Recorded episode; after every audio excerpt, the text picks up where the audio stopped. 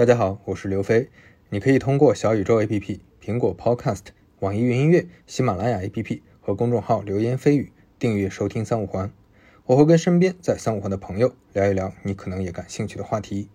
这期三五环邀请到了极客的产品负责人 Case。就在要播出这一期的这两天，极客终于回归了。欢迎各位老朋友在极客找到我跟我互动，也欢迎没有用过极客的朋友来试一试这款很不错的产品。你能发现很多有意思的内容有意思的人。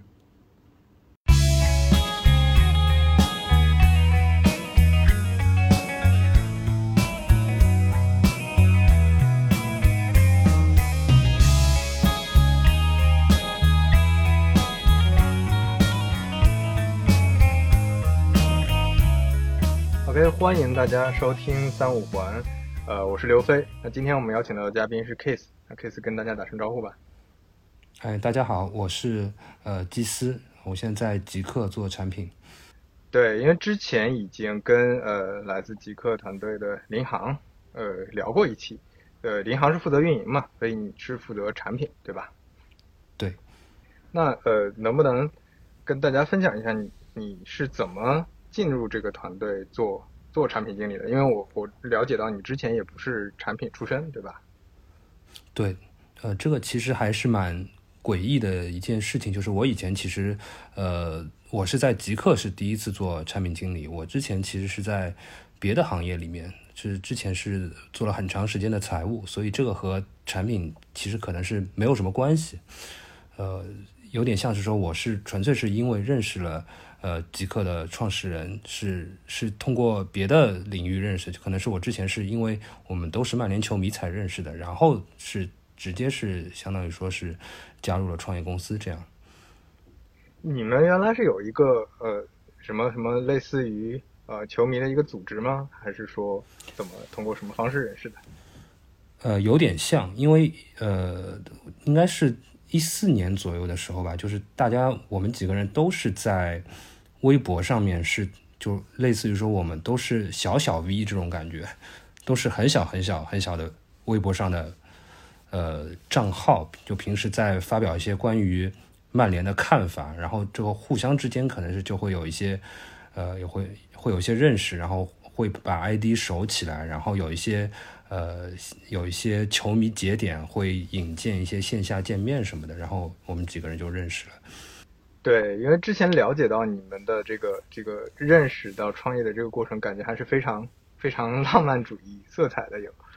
就是大家是一些爱好者，然后有一个想做的事情，然后大家就攒一块做了，而且做的还呃感觉非常成功的。对，嗯，成成功谈不上吧，就就这件事情还是蛮蛮有意思的。嗯，然后你们当时是怎么想到说呃就呃要要去做一个互联网创业项目呢？嗯，我觉得这个还是和呃之前可能是有一些新闻稿里面，就是华总讲到的，他从美国回来是要想要一个提醒他什么时候有便宜机票的这个事情，还是比较相关的。就是那个时候，呃，其实是比较多的创业公司想起来的一个阶段吧，就一四一五年的时候，那个时候我们可能也，他也可能也会在想，就是做一个什么样的东西是符合自己需求的那。呃，那个时候其实很多呃产品也是从信息的筛选，呃，包括说信息的提纯，以及我是否可以少看到一些网上的噪音的这个角度上去想，有什么样的产品可以做。那其实是呃一些这样那样的想法，它到最后汇聚成了呃最早最早极客的这个模型。这个模型就是有点像是说，你可以订阅一个主题，然后这个主题。呃，它可以恰到好处的在某一个时点，把你最想要获得的信息推送到你手机屏幕上面。就是最早的这个模型大概就是这样。然后这个主题可能是呃一些非常实用的，可能是一些非常呃跟某一个信息源强相关的，但是也可能有一些是和呃。一些主观的判断，包括说一些编辑的口味是相关的，就是有很多不一样的主题是都可以在这个平台上面被你去订阅。最早的极客大概是这个样子。嗯，明白。哎，然后这这个做这个事儿的时候，呃，比如说你们分工是怎么决定的？是当时你其实已经呃对做产品设计有一些呃怎么说有一些认知，或者说呃有一些兴趣，有一些经验了吗？呃，其实很多是现学的，很多是到了极客之后就是现学的。呃，就是但是就是分工还是比较明确的嘛。就其实，在这么一个产品模型下面。呃，产品和运营可以做的事情还是相对来说就比较明确的。明白。但是我看你之前写的一些呃文章也好，写的一些帖子也好，感觉其实你之前也是，嗯，怎么说？对对对，这个行业或者对内容也好，对社区也好，还是有很多自己的一些理解和观察的。这些，你你是在那之前其实就已经有有一些，就比如说你你虽然没做过产品，但是你还是一个。爱好者，你是一个深度用户，还是说你你真的是呃从做极客开始才完全接触这些东西的？嗯，我觉得确实是一个互联网爱好者吧，就是可以可以认为是一个深度的互联网信息用户，就是比较怎么说呢？就是呃暂且可以这么说吧，比较善于在互联网上获取信息，对于这种信息渠道什么的都比较熟悉。我应该可以算是。第一批的 Twitter 用户吧，然后再往更早的时候，也是比较深度的 BBS 用户，或者说是比较早的 RSS 的用户，所以这些东西都有一点了解。然后比较好玩的是，我后来呃，在大概一七年的时候，那个时候呃，知乎有一个哪几周年我忘记了，有一个 N 周年的一个 H 五，然后。可以看到自己在知乎提的第一个问题，呃，就我突然做了那个 H 五之后，发现我在知乎提的第一个问题是二零一一年提的，就它到底是提的问题还是那个收藏的问题，我忘记了。就是类似于说一个呃好的产品经理是什么样子，我当时就直接笑出来了，因为我在一一年的时候一点都没有概念，是就是想要将来有一天会去做产品经理，或者说会进入互联网行业，就是一点点。概念都没有的，所以这个还真的是，就是回头看会是很幽默的一件事情，就是好像哦，果然是对这个东西曾经有过一点兴趣。对，我觉得这样这样看的话，其实你很早之前是呃怎么说，就已经奠定了一些在某些方面已经奠定了你后面做产品的一些基础吧。比如说你说的这种兴趣也好，你对这行业的呃观察也好，你去使用这些呃。产品的这些习惯和经经验也好，因为你你其实一一年，我是一三年入行的嘛，一一年我我印象很深的是那几年其实对互联网产品经理大家认知也并不是那么那么呃深入，就整个整个社会上也好或者行业里也好，对产品经理的认知也也都非常浅。那个时候基本上市面上也只有呃人人都是产品经理，应该刚刚刚刚出现这本书，就大家也并不知道产品经理干什么的。但是那个时候，你你其实已经在关注这个这个职业了，这个还是挺有意思的。对，就是我现在回回想那个时候，有可能真正把产品经理这四个字，就是给予这个普罗大众一点点感觉的，我觉得可能真的是只有罗永浩，就是好像是只有在他那里能感受到一些哦，原来产品经理好像是做这样一件事情的。一些更具体的一些描述，对吧？就大家可能对产品经理的描述都是非常抽象的，就他来定义产品，对吧？他来写文档，但是大家都并不知道说这具体在做什么。对我我的感觉是，当时就如果真的是追溯过去的话，我觉得很朴素的一个感觉是，好，好像这个岗位的这个这个名称还蛮好听的，对吧？就不知道为什么是一个经理。对对对对对，这这跟当年很多进入这个行业的。其实现在你会发现，很多应届生要进入这个行业，这个 title 也也也加分不少吧。我觉得另外一个就是蛮有意思的，就是我后来，比如说我在极客做了这个产品经理之后，我我发现就是很多很多以前兴趣爱好啊，或者说是上过的网啊什么的，突然之间在在这么一个位置上面都没有白上，就是这个时候就突然体会到了。以前就是乔布斯在斯坦福演讲里面讲的那个所谓的 connecting the dots 的那种感觉，就是以前，呃，业余或者说是课余也好，或者说是呃纯兴趣所所投入关注的一些事情，后来发现，在在这个工作上面全都用上了，这个感觉还是非常美妙的。对对对，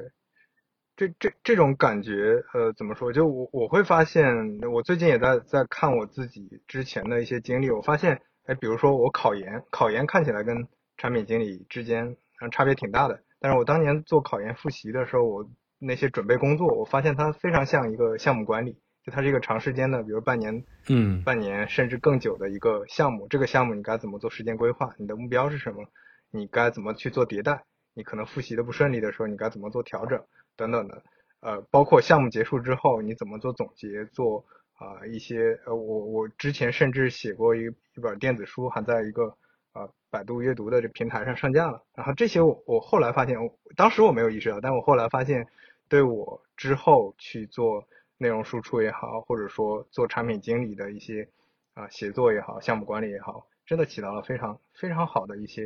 正面的作用吧。是的，有点像是说做事的方法，总的来说还是相通的吧。现在现在你们在做，其实是在做好多产品的尝试，你会感觉呃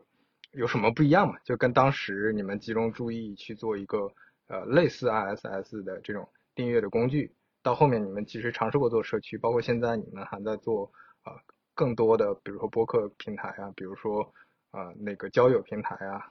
呃等等的这种尝试，你会感觉中间有什么不一样吗？我觉得最大的不一样还是呃，你如果直接把二零一五年和二零二零年进行比较的话，其实这个市场已经。天翻地覆了，我感觉这个互联网市场已经完完全全不一样了。但这个一一个是资本市场，就是说资本市场对于互联网产品的感觉已经完全不一样了。然后另外一个是，呃，我的感觉是中国互联网的这个市场也是彻彻底底的变掉了。就是所有正在上网的移动互联网的人，如果他有一个整体画像的话，他在二零一五年的时候的样子和。二零二零年时候的样子，其实已经是天翻地覆了。它可能已经是，嗯，变化不得了了。就是二零一五年的时候，其实世界上还没有抖音这个东西，可能快手知道的人也很少。但现在你其实已经永远无法逃开这些东西的变化，包括说，呃，当你做一个新产品，就是呃，老百姓或者说是人民群众还对你一个新产品有没有兴趣，可能二零一五年和二零二零年也完全不一样。所以从同一个公司来说，呃，当然这个是自身纵向上的一个变化，那肯定还是不一样。就是二零一五年的时候，我们公司其实第一次创业嘛，那和现在的一个角度，包括说是呃自己的经验的积累上，肯定也是会有所区别。哎，这个这个话题很有意思。嗯，你会觉得一五年和二零年的用户需求，呃，用户的场景发生了比较大的变化？我觉得会有，因为，呃，其实看哪些人吧。我举个例子说，如果是同一个人，他其实是大了五岁，那人生中，比如说二十岁和二十五岁，他对他他接下来的这个需求，我觉得是有有变化的。二十五岁和三十岁也是有变化的，十五岁和二十岁就更不用说了，这个变化应该是非常非常大的。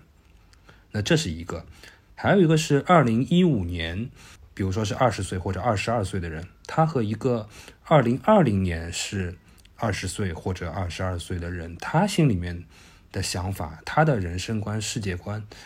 其实变化也挺大的。他在刚刚进入社会，比如说他在十八岁上大学的时候，他感受到的这个世界是什么样子？比如说中国是什么样子？呃，他在微博上看到的是什么样子？然后包括说。说的说的比较呃世俗一点的话，就是他最火的明星是哪几个？为什么是这几个明星火了？平时是用什么软件来看视频，都非常非常不一样。然后这种不一样到底是多大程度上需要或者说应该去影响所有在这个行业里面的人的选择也好、决策也好、创业方向也好，其实都是。蛮值得琢磨的问题，包括说我们现在其实每个人都很难去判断说，二零二五年的时候中国会是什么样子，肯定是和现在又很不一样的一个情况。没错，没错，没错。对，呃，而且呃，我我我本来以为你刚才想说的是大家只是啊一些，比如说内容载体的形式变化了，就大家对一个产品的认知发生了这种表面的变化，但是你说的可能。你会认为更从更根本的层面，比如从价值观的层面啊，从大家的一些更本质的，嗯怎么说，一些更人性的这种需求层面，都发生了非常本质的变化，对吧？它嗯会更在上层影响上层的建筑上面需求的一些变化。是的，其实我觉得这个对产品经理这个行业，甚至或者说是呃创业者的这个提出的要求，其实是更大的。就是如果说年轻人的变化的速度比你你本人变化的，就适应这个变化的速度更快的话，那其实可可以这么认为，就是创业其实是越来越难的。没错，没错。呃，如果如果这么说的话，其实内内部环境也好，外部环境也好，就是说你从产品本身需求，你要满足一个用户需求的这个难度也好，还是说从资本市场的这种难度也好，都在慢慢变大，对吧？对我，其实我可以举个例子，就比如说，呃，二零一五年的时候，其实有蛮多呃产品在做一些类似于说精品阅读这方面的呃没错，创业吧，就是比如说是呃我给你做一个 app，然后这个 app 里面有一些呃文章是我帮你挑出来，或者说是要么人工，要么算法，要么如何如何去帮你聚合起来。那那这种对，有点像电子杂志，对吧？对对对，其实呃当时和极客有稍微有一点点竞争关系的有几个项目都是这个样子。那其实你会发现，二零二零年的时候，没有人再会去想做，很少很少啊，这个还还是有还是有，但是其实大家对这个方向可能已经不感兴趣了。大家会发现，其实新的一代人，他们呃更多的是。呃，比如说是在 B 站看视频啊，或者说是他完全用新的一种方式来接触这些东西，获取信息就是对，对对对对，所以这这方面可能都会有所变化。包括说我们我们二零一五年的时候，其实今年我跟好几个呃朋友聊起，就是如果二零一五年来了这个新冠肺炎的话，那怎么办？因为那个那个时候有可能我们没有这个美团骑手，没有饿了么骑手，那怎么办呀？就是当时我们有有一个月锁在家里的时候，这个这个真的是谁知道呢？就是时代变化就是太快了。对，尤其我们所处的这这就我们成长的这些年，以及我们工作的这些年，变化真的特别快。尤其我们在的在的这个行业里，对，对吧？因为我我印象特别深的是我，嗯呃亲亲身经历过像 O to O 大战这种嗯这种 烧钱特别夸张的那个那个那个年代，一四一五年嘛。那过五年之后，你再看这两年，基本上没什么人愿意去做所谓的本地生活了。就大家呃，就是可能还有一个小的风口叫新零售，但是、嗯呃，包括生鲜这个方向，但是除此之外，再也没有人去碰其他的各种本地生活，什么共享共享经济了。嗯对，就是因为因为呃，不管是从外部环境来看，这些巨头其实已经垄断了。其实我们看实际情况，就是巨头已经垄断了本地服务的这个流量入口了。嗯它跟抖音垄断了呃现在的这个内容入口，是并没有什么两样。嗯就现在现在呃存在这么一个窘境，啊大家不会做了。然后你从用户的需求来看，其实那些弱需求、那些非刚需，大家也都验验证过了，好、这些是不可能成立的。嗯，对，所以所以真的感觉感觉时间时间过得非常非常快，非常快。嗯尤其是有一些案例，就是大家看着它这个起来，又看着它落下去，就就回头来看，非常的感慨嘛，像共享单车之类。对对对对对对，刚才刚才在录音之前，其实聊到说，呃、那个你之前在三年前，你其实自己做过博客，对吧？对我是一五年一五年三月份开始做播客的，大概到现在正好是五年。就是那个时候我，我做了一个叫“曼联时间”的播客，然后呃，做做这个播客的原因是我，我觉得我肯定是能把这个事情做好，因为当时首首先我的感觉就是说我我是因为听了一个英国的曼联的这个播客，然后我非常的享受，就是我听他们一共就两个主播在那边斗嘴，呃，每每踢完一轮比赛，他们都会录一期播客来吐槽这个这场比赛里面发生的各种各样的事情。那我当时就觉得这个很有意思嘛，然后这个事情，呃，我肯定能做好，因为我可能在国内的曼联球迷里面是属于就是包括说信息源也好，包括说知道一些掌故也好，包括说可能我认识的呃一些朋友也好，可能我是很适合来做这个事情的，所以当时就呃找了呃两个朋友来呃来远程录音来做做做这么一个东西，然后正好是一四年下半年的时候，我刚开始接触播客这件事情，因为其实其实很早很早以前，当呃飞猪他们做反播，就是零六年的时候，其实有过一阵，但因为那个时候智能手机没有普及，所有的播客要在电脑里面听，这个能够接触到的人太少了。然后大概是在一三年、一四年的时候，有一波国内的中文的播客的一个。就是可能是缓慢的复兴吧，但是这个复兴里面可能最重要的，呃，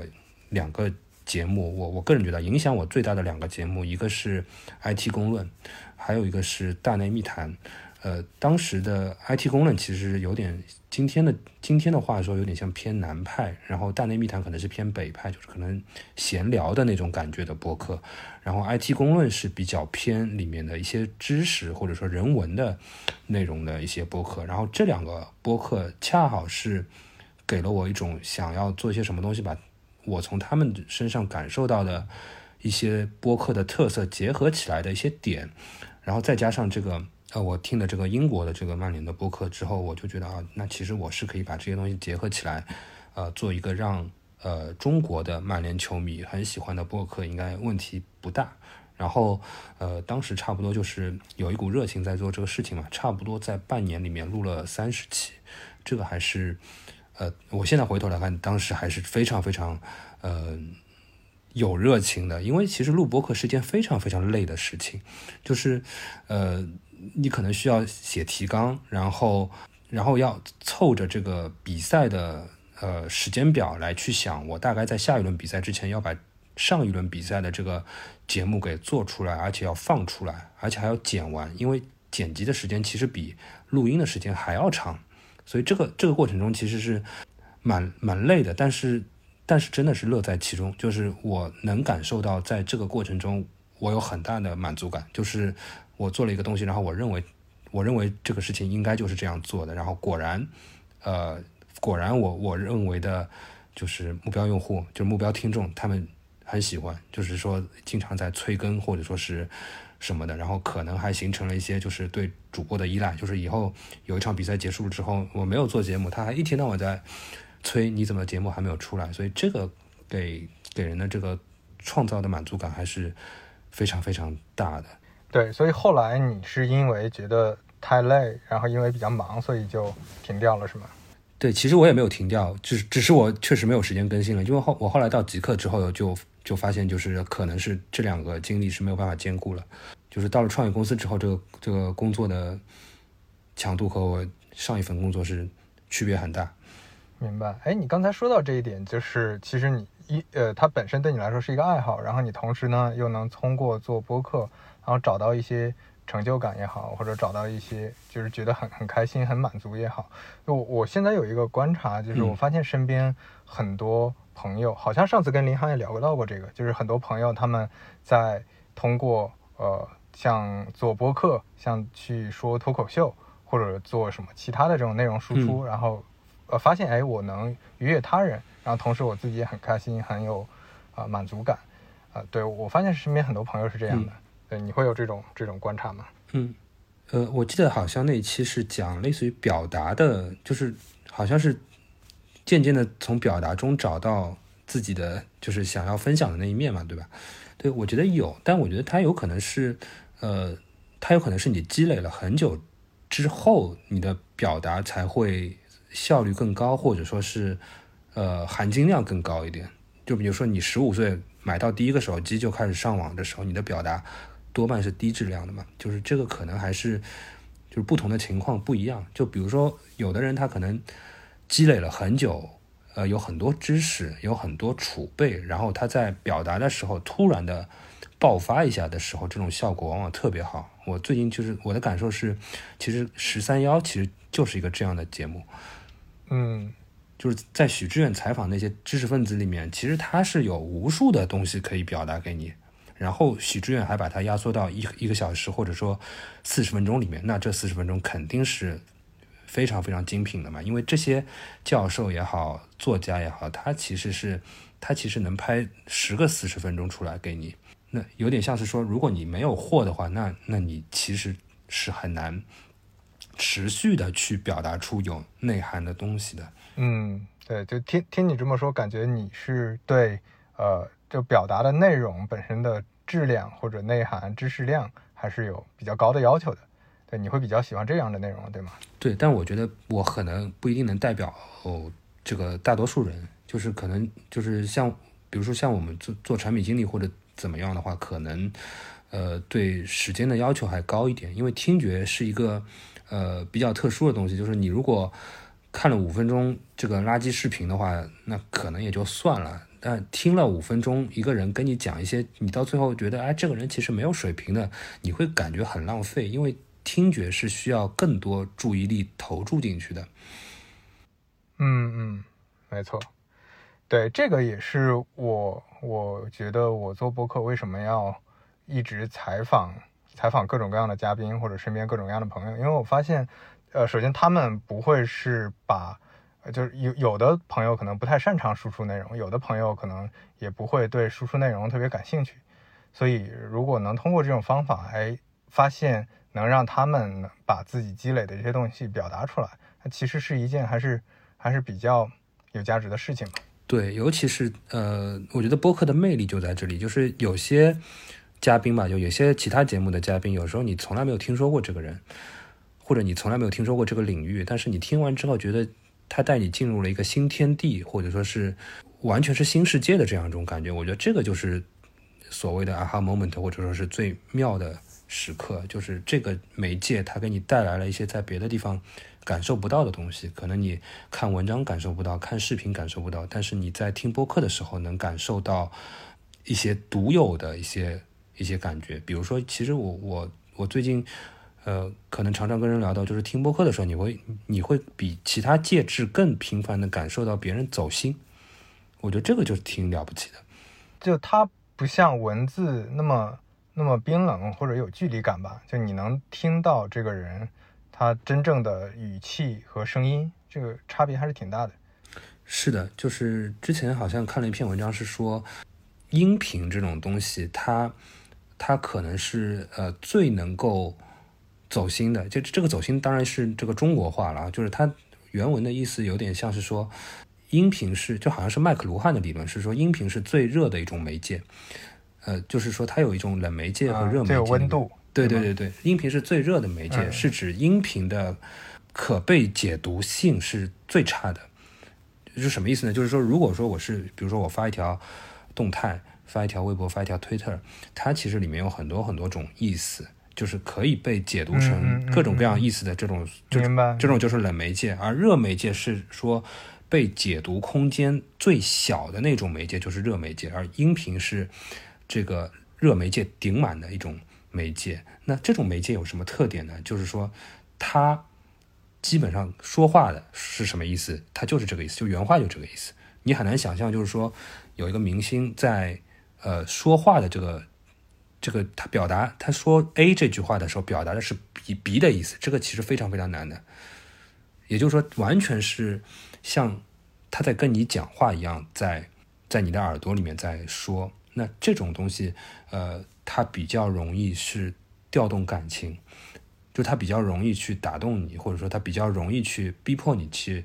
就是听他说的话，因为他就像有一个人正在你边上跟你讲话一样。所以这种。媒介它会有适合这种媒介的，你说内容也好，或者说是适合搞这种媒介的人也好，或者说适合这种媒介的一种艺术形式也好，组织形式也好，总之它可能和需要调动眼睛的那种东西是不一样的。嗯嗯，明白。哎，这个这个理论挺有意思的，回去可以研究一下。然后呃，那你刚才说到呃呃听播客，你喜你现在还会比较。呃，就听的比较多吗？有，但我听的比以前少了。我我我之前就是通勤时间比较长的时候是一直听的，后来我发现就是，呃，通勤时间短了之后就听的会少一点。但现在还是现在还是听的比较多，因为本身这一两年出现的呃新播客其实比较多，特别是中文的，就是这去年年去年下半年开始到。到现在为止，其实有很多中文的新播客出来，也有很多新的，包括说像记者啊，呃，或者说是原先就是比较在这个行业里的人都开始尝试用播客这种方式来，呃，来表达自己。我觉得，我觉得是挺好的。但是我我自己必听的播客，呃，还是呃，大概大概有我觉得我就我每期都听的可能只有一个，是我最近看的一个美剧的一个剧组开的播客，就是呃《风骚律师》这个剧组，它每一期有一个叫 Better Call Saul Insider 的这个播客，这个播客它是主创会在每每一集播完之后，他把一期。呃，一期节目放上来，然后里面会讲这一集我是怎么拍的，以及啊运镜是怎么运的，怎么会想要写这个情节的？因为因为我是特别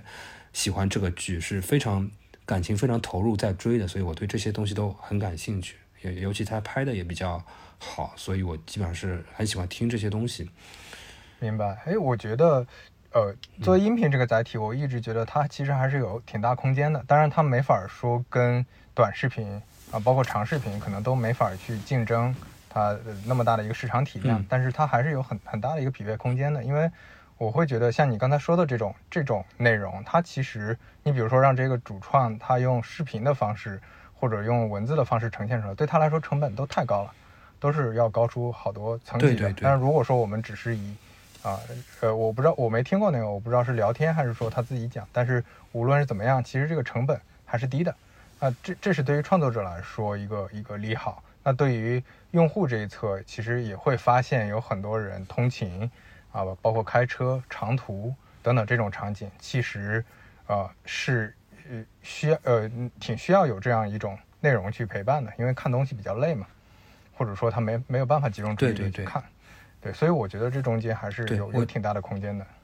对，我觉得你这个两个角度说的特别好，就是一个是创作者角度，还有一个是消费者角度。嗯，我我觉得创作者角度本身可能这个市场上，呃，会呼唤一些新的创作者进入视频创作，啊，不是音频创作这个行业。为什么呢？因为其实可能不是所有人都适合做视频的，对，也不是所有人都适合出镜出镜的。然后一定会有一批人，他其实是适合。讲故事也好，或者说是，呃，用播客的形式来讲故事也好，因为其实我们生活中，我们人人都认识一些口若悬河，而且跟他聊天很开心的这样一些人嘛。那这种东西从来没有一个东西可以让他去，呃，说的说的说的俗一点，可能就是变现嘛，或者说说说的不那么俗一点，就是能否让更多人知道他是一个这么有意思的人呢？那我觉得其实播客算是这么一个平台，当然你要找到一个。合适的话题或者角度切入点，那另外一个，我觉得是从消费这个层面上，呃，我觉得可能就包括说你说其实短视频或者说是呃长视频来说，我觉得这个肯定是毫无疑问是这个主流的。那那会不会现在接下来会有越来越多的需求，或者说是呃消费的场景会会出现一种？呃，我可能我想把它称之为就是呃 secondary attention 的这么一一个场景，这什么意思呢？就是可能我觉得视觉可能是最主要的注意力的集中的场所，然后这个东西现在大家是集中在手机上，就是你的手机，然后它有一块屏嘛，就是这块屏上面展示的东西是你注意力集中最多的地方，所以我们所有人都在抢这块屏，包括说现在我们智能手机的设计是。一个屏上面只有一个软件，呃，目前基本上啊，只有你屏大到像 iPad 或者说是电脑了，它才会一个屏上有两个软件，所以抢这一个屏是非常非常激烈的，就是彻底的红海了。那是不是有可能有另外一些注意力场景是在这块屏以外的？就我最近有一个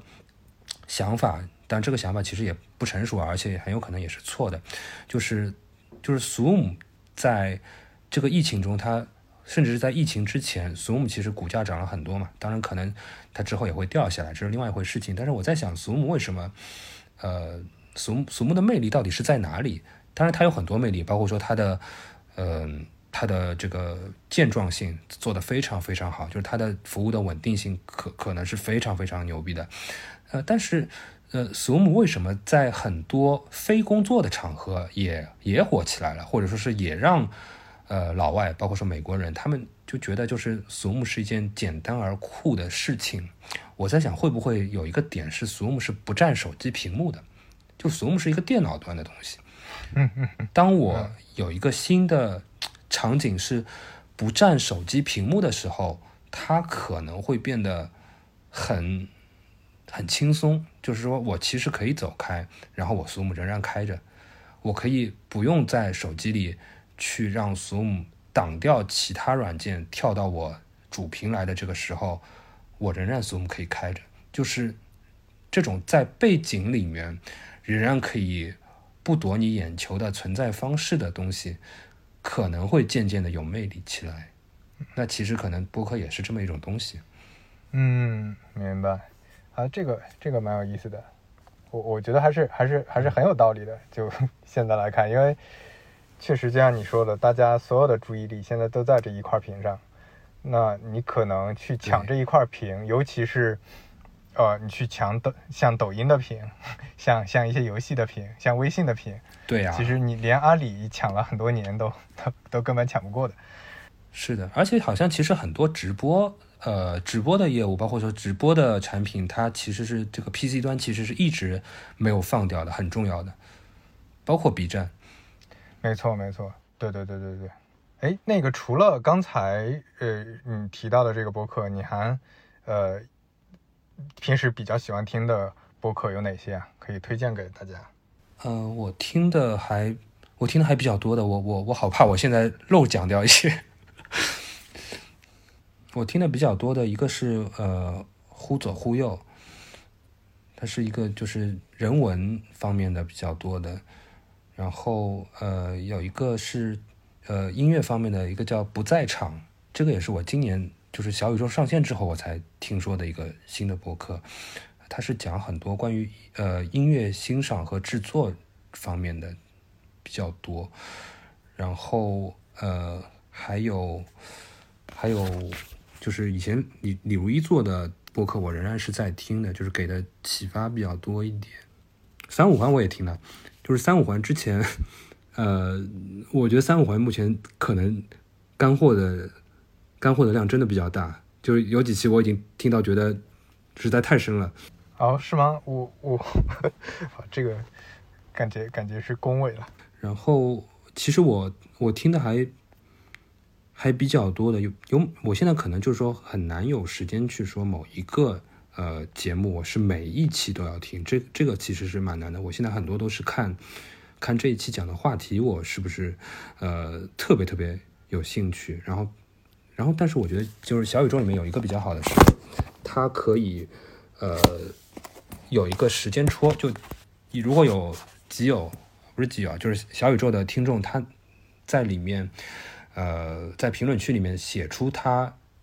的一个评论，然后带着一个时间戳的话，其实可能我会感兴趣的，直接跳到那个地方去听下去。对对对，我现在听听播客也也跟你一样了，因为我刚开始听的时候不多嘛，就可能就三四个节目，那每一期都追是没问题的。到后面我发现啊，有价值、挺挺好的、做的挺好的节目越来越多了，那就会按主题去听吧。对，我觉得这里面可能。有可能小宇宙这边可能还可以想想看，有一些什么样的功能能够让这个当中的一些效率也好，或者说是收藏也好，或者说是一些其他的呃需求也好，可以被满足的更加好一点。就包括说是不是可以整理出一些呃想要推荐给某些呃新的刚刚开始接触播客的人的内容的一些组织方式什么的，这个可能我们还在思考一下吧。对这一点还是非常期待的，因为我刚开始试用小宇宙的时候，我我是真心觉得特别惊艳。就当时你也看到了，我发了朋友圈嘛，包括我跟少南啊，是的，是的，我也没想到。然后我跟少南也聊了这个事儿，我我跟少南讲说，这个时间戳的这个设计，其实如果做的呃足够好，足够好用，它其实堪称是啊视频载体上的弹幕，就它真的能够让这个内容。音频对音呃对，就是可以类比到视频上的弹幕，就是是音频里的弹幕。对对对，就是它它能提供的很多很多价值，其实就是像刚才说的内容匹配也好，它内容匹配的效率也好，还是说大家的互动性也好，都会变得非常非常强。呃，这个对一个呃原本其实因为大家看不到嘛，因为大家看不到，所以所以啊丧失掉的很多。不管是匹配上的，还是说感知上的一些因素，又能通过这种方式给，呃，丰富起来，我觉得这个是还是真的挺了不起的。就包括我觉得小宇宙整个在解决的这种信息匹配的问题，其实也是现在中文播客非常呃大头的一个问题吧。你会发现有很多是播客爱好者，但是他们也不知道该怎么去寻找现在自己啊最需要的那那种内容，或者说怎么去判断那这个这个内容。这一期因为一期节目实在太长了，对吧？它不像文字，我可以快速滑动。然后怎么判断这一期这些内容里面有哪些是我想要的等等，这中间产生了很多问题。我觉得，呃，小宇宙在尝试的这个方向是我觉得非常，呃，非常非常期待的吧。嗯，是的，因为我们在呃这个项目就是在规划或者说是在思考我们该怎么去切入，怎么去设计这个产品的时候，其实蛮做了蛮蛮久的，或者说蛮多蛮大量的。调研也好，访谈也好，就是其实主要就是这个发现播客和呃互动这方面的需求比较大一点，所以其实相当于说，怎怎么去发现一个播客和怎么去和听这个播客的人进行交流，其实是相对来说比较痛点的。那我们可能呃小宇宙上线时候的版本是在这两方面是探索的比较深入吧。那可能接下来如果说。还想要让它触达更多人群的话，那可能有更多的人群想所需要的一些别的方面的需求要去解决，这是后面的事情。对对，啊，现在感觉在整个播客行业，大家的认可程度还是挺高的。嗯，是的，但可能整我们还需要让更多人来知道播客这件事情。经历这接近五年之后，你会有一个自己的职业理想吗？就想做一个什么样的产品出来？哎，我其实没怎么想过，呃，职业理想，就是我感感觉这四个字可能还是大了一点，这个还是比较难。我我可能有非职业的理想，就是非职业的理想可能还还还挺容易想的，就是职业理想其实比较难，因为它可能要和这个产业或者说是呃这个市场的发展相匹配。对，但我我自己也不是想要。就是其实很多产品经理，你以前可能跟他们聊的时候，都都听说，就是他们的职业理想到最后是想自己创业做自己的事情嘛。他，我我好像没有这方面的想法。哎，那你讲讲你的非职业的理想呗？我我比如说，就是我可能想想组乐队上台表演这种，这种可能是 非职业的理想，但这个可能就和现在的职位没什么关系了。那这个没有，现在实在是没有时间，而且还要学学乐器什么的。这可能也未必是没有联系的，我感觉，我感觉兴趣广泛确实对做产品挺重要的。我我我其实蛮难想象，就是说一个，嗯，对什么东西都没有好奇心，然后，然后，然后，然后这样一个人，就是他他能成为一个非常厉害，或者说他能做产品做得非常好，我其实觉得不太可能，就是不太可能。你是一个就是两耳不闻窗外事，然后大学毕业之后直接就。就就就能到互联网公司去做一个非常好的产品经理，其实我觉得挺难的。这个这个好像当中是有点问题的。对对对，他们之间相关性感觉还挺大的。之前在滴滴的时候，于金老师经常提说产品心嘛，但是他提的产品心是一个广义上的，这里面可能就包括很强的对各种事情的这种兴趣和好奇心。呃，你比如我印象特别深的是。呃，应该是一八年，我参加校招，呃，我去面试一些校招生的时候，我当时面到一个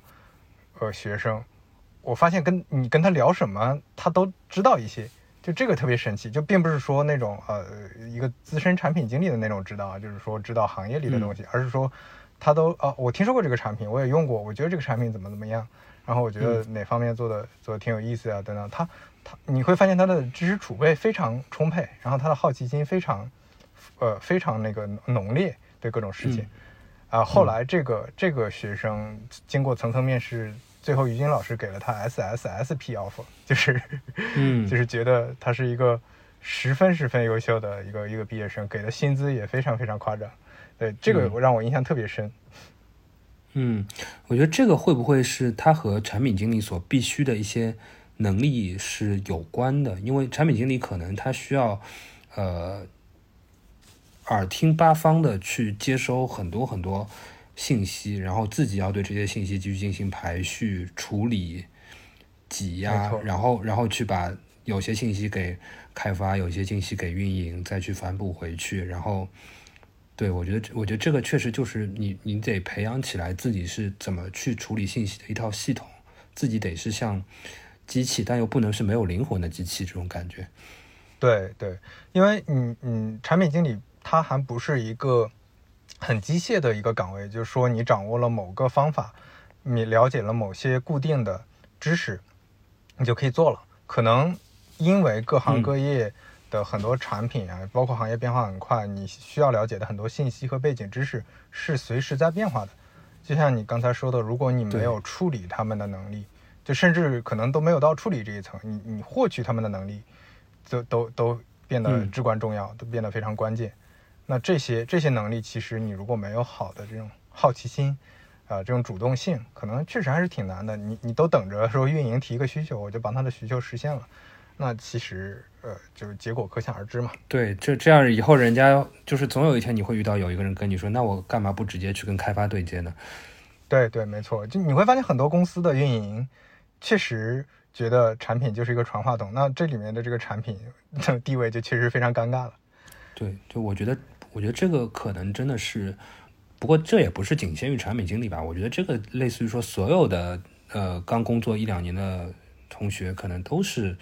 都是没有办法，就是需要去想这件事情的。因为其实可能从大四到呃工作头两年的这个变化，是人生中最大的变化之一。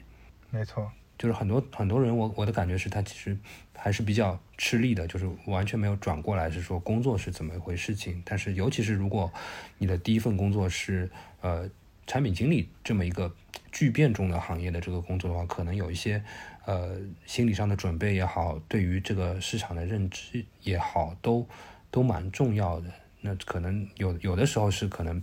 嗯导师或者说是 leader 是。可以给你的，那这个时候可能还好一点，就是对自己的成长可能还好一点。对你像说到这个，我觉得又又又想到关于产品经理的天赋论，就是产品经理到底他的素质和能力需不需要天赋？有的时候你会发现，并不是一个必要条件，但是他们还是有挺大的相关性的。有一些人，他们从读书开始就，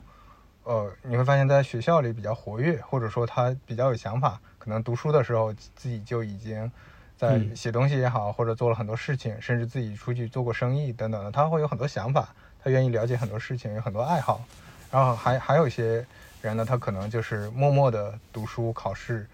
呃，然后毕业之后，就像你刚才说的，他可能面临的转变非常大，然后他还指望说用呃读书期间那种那种思维方式啊，我学到一些东西，然后呢，我需要考察的时候，我我拿这些东西去考察就完了。那这样就会就尤尤其是在在我觉得在产品经理这个岗位上就会比较麻烦。对，我觉得尤其是呃这个岗位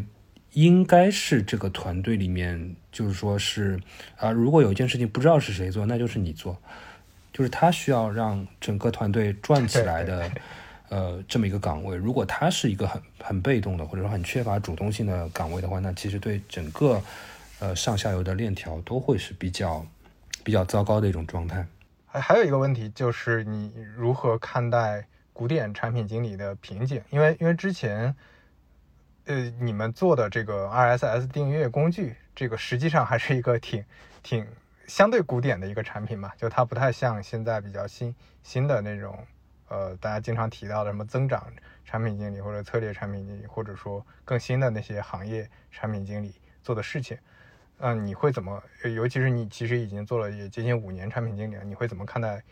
古典产品经理瓶颈这个问题呢？嗯，我觉得其实蛮有意思的是，就是大概是在去年下半年才开始听到古典产品经理这个词嘛。就是其实我可能我本人其实也比较少去呃研究这些产品经理的分类，就可能是越大的厂它会分得越细嘛。这个我觉得也是。很容易理解，但其实站在今今天回头来看的话，呃，我感觉就是最明确的一件事情是，产品经理是一个太需要与时俱进的行业了啊，就一个职业了。如果说呃自己就是说是严重的是用一种上班的心态来来看待自己手下的这份工作，就比如说可能是我到大厂里，然后好像就很舒服，然后。就摸鱼吧，就是我感觉这个这个行业可能是会就被淘汰的太快了，就有可能是说产品经理这个行业或者是这个岗位的需求，它它的上涨或者说它的增多，其实是一个非常偶然的事情，就是它可能是一个资本市场大潮下的产物。对，那仅仅是仅仅是因为，比如说，仅仅是因为二零一四年到二零一六年突然之间多了很多呃美元基金想要投资中国市场的一些初创公司，导致我突然之间这个市场上多出来了 N 个产品经理的岗位。但是当这个资本市场的情况变化了之后，其实这些需求全都没有了。就是如果是这样的话，我觉得就是说每个人都要从这个高度再想一想这个。这个职业是怎么回事情，以及这个职业里面能够万变不离其宗，拿到外面去，或者或者转行之后仍然能有用的一些技能也好，实操的一些经验也好，或者说是嗯做人做事的方法也好，我觉得其实都还蛮重要的。当然，这个可能和就是说你想的太多也没用，就是。可能就是说，如果说是这个世界变化的非常非常大，包括像中美贸易战啊这些，呃背景存在，它可能别的很多很多职业也会发生这样的一些思考或者变化，都是挺难免的。但是确实是在职场上也好，或者说自己职业规划上也好，就是呃，它比较就这是一个比较需要你对整个行业有很深的了解的。这么一个岗位，我举例子说，可能像财务啊、行政啊，他可能不需要这样，因为他在什么行业里面，呃，就是需要的技行那个技能是差不多的。技能数是固定的嘛，对吧？对对对，但产品经理是不一样，因为产品经理这个岗位的本质是你好像是想要进行某种创新，然后这个创新其实是因为过去的解决方案不够好，那本身是你觉察到的某种变化，是一种瞬时的东西才会有你这个岗位。因为，因为当你想到了一个东西之后，程序员可以写代码，提升另外的一些人，也就是用户的效率嘛。那当并不存在这个提升空间的时候，这个岗位的意义也就没有了。而而当突然之间有一某一个呃技术变革，又出现了很多这样的这样空间的时候，可能又有了。所以它其实有点像是说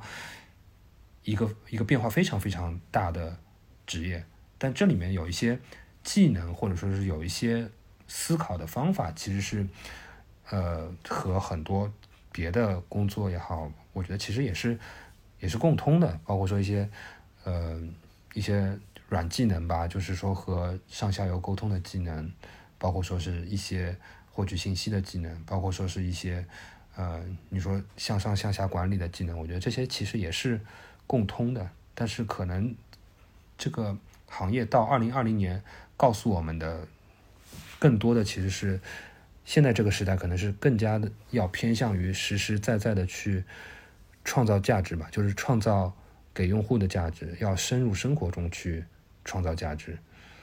才就在后面这个时代，可能是只有这样才能真正的使得这个只能才能使得你自己有自己的价值，不然的话，呃，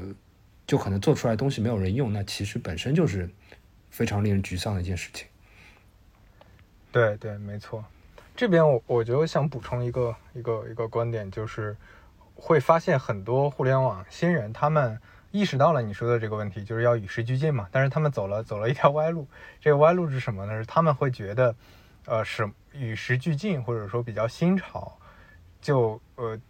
那个那个什什么是比较新潮的？什么是比较与时俱进的？他们会觉得是啊，比如说 AI，比如说智能硬件。比如说，呃，一些那个，呃，人工智能或者反反正就是区块链啊等等，就是这种这种行业性的方向，一些趋势。但是他们没有理解到说，像你刚才提到这个层面，你要从根本质的角度，你你是不是在创造用户价值？你是不是在解决问题？你是不是在真的创新？你你能帮助公司、帮助用户解决什么问题？这个才是更本质的。就很多。呃，产品经理他们会追求这个 title，追求这个我所在的这个行业，但实际上你去一个过于新的行业是学不到太多东西的。就这些行业可能，呃，有的行业甚至都没有用户，它还是在一个很很很初创的一个技术迭代的一个阶段。那这个时候就会就反而会更加麻烦。对，这是我我现在发现一个也挺常见的一个现象。嗯，但我觉得就是这个好像也没有办法，就是。呃，比如说我们现在比较理解，或者说是呃理解，就是说说到底就是产品经理这个行业的根本还是呃去了解用户，去帮用户实现价值嘛。就但这些道理可能也是血血与泪的教训，就是它可能是 我们所有人都要走一点弯路，或者说是一些幻象之后才能返璞归真之后，就是得到的一些东西。就是可能有些有些书你也是不是第一遍看你也。不一定能看懂，然后等到你全部做过一遍之后，你再来看这本书，哦，我现在才明白了，每一章讲的是这个意思，就是就是其实你没有实操过或者没有实践过的话，其实看一些呃书也也只能是就是啊有一些模糊的概念，但你其实不知道是什么意思。我觉得可能是一样的。对，所以这个又跟前面提到的可能啊，音频是一个呃比较热的一个一个是载体，对吧？媒介，呃。这个又关联上了，嗯，我们又 call back 了，嗯，是的，所以大家要要呃，如果还没有下载小宇宙的，一定要赶快去下载小宇宙，然后平时日常可以多听一听播客，因为播客里提供的这种信息的真实度还是还是会更高的，对，或者说它给你一种真实感吧，就是我我觉得可能给你真实感更多一点，就是有点像是真真正正的一个活人就在跟你讲。就有的时候，你你看一个人，比如一个前辈或者一个行业里的呃产品经理，他讲了几几句话，是通过文字形式呈现的，你会发现解读非常非常多。就尤其是这句话越短，比如说是啊张小龙提到什么几句话，那这句话会被无限解读。那因因为它被无限解读，所以实际上这句话对大家的这种这种真正应用上的呃因因为它被解过度解读了，所以它应用上就会产生很多偏差。但是如果说你真的去听几个人聊天，你可能就很难误会他的意思。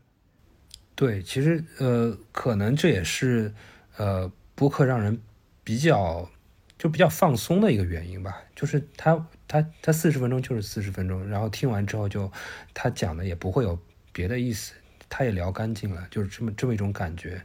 就他其实两种东西，就是有的人他好像是他既会录播客也会写文章，但是他在文章和播客里输出的是两种维度的东西，不一样的价值。